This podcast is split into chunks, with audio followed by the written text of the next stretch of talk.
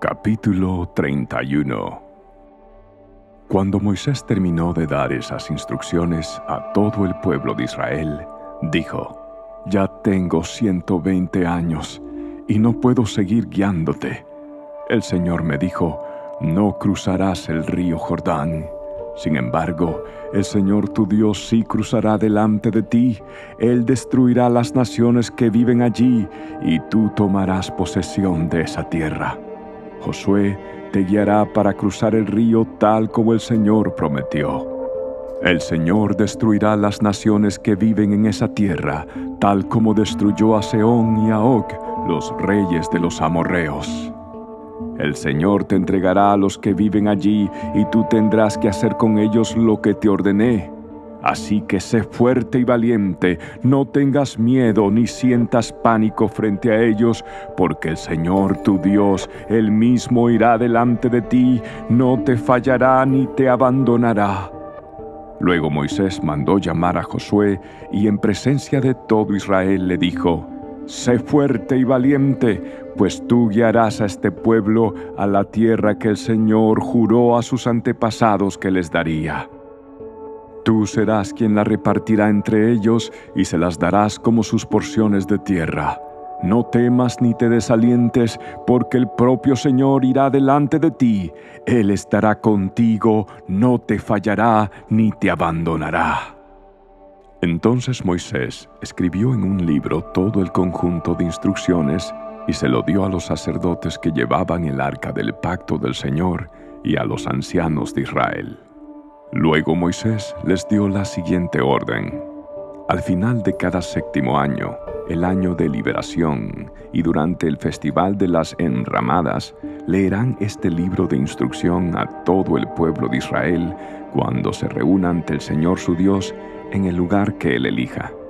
Convoquen a todos, a hombres, mujeres, niños y a los extranjeros que vivan en sus ciudades para que oigan lo que dice el libro de instrucción y aprendan a temer al Señor su Dios y a obedecer cuidadosamente todas las condiciones de estas instrucciones.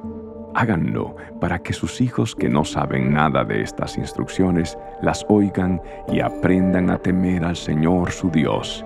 Háganlo mientras vivan en la tierra que van a poseer al cruzar el Jordán. Luego el Señor le dijo a Moisés, Ha llegado la hora de tu muerte.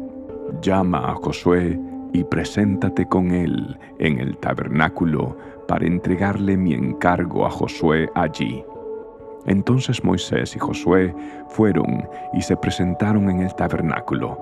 Así que el Señor se les apareció en una columna de nube que se detuvo en la entrada de la carpa sagrada. El Señor le dijo a Moisés, Estás por morir y vas a reunirte con tus antepasados. Cuando ya no estés aquí, los israelitas comenzarán a rendir culto a dioses ajenos, los dioses de la tierra a la cual se dirigen. Me abandonarán y romperán el pacto que hice con ellos. Entonces mi enojo arderá contra ellos. Los abandonaré, esconderé mi rostro de ellos y serán devorados. Pasarán terribles dificultades y en aquel día dirán, estas calamidades nos han ocurrido porque Dios ya no está entre nosotros. En esos días esconderé mi rostro de ellos debido a toda la maldad que cometen al rendir culto a otros dioses.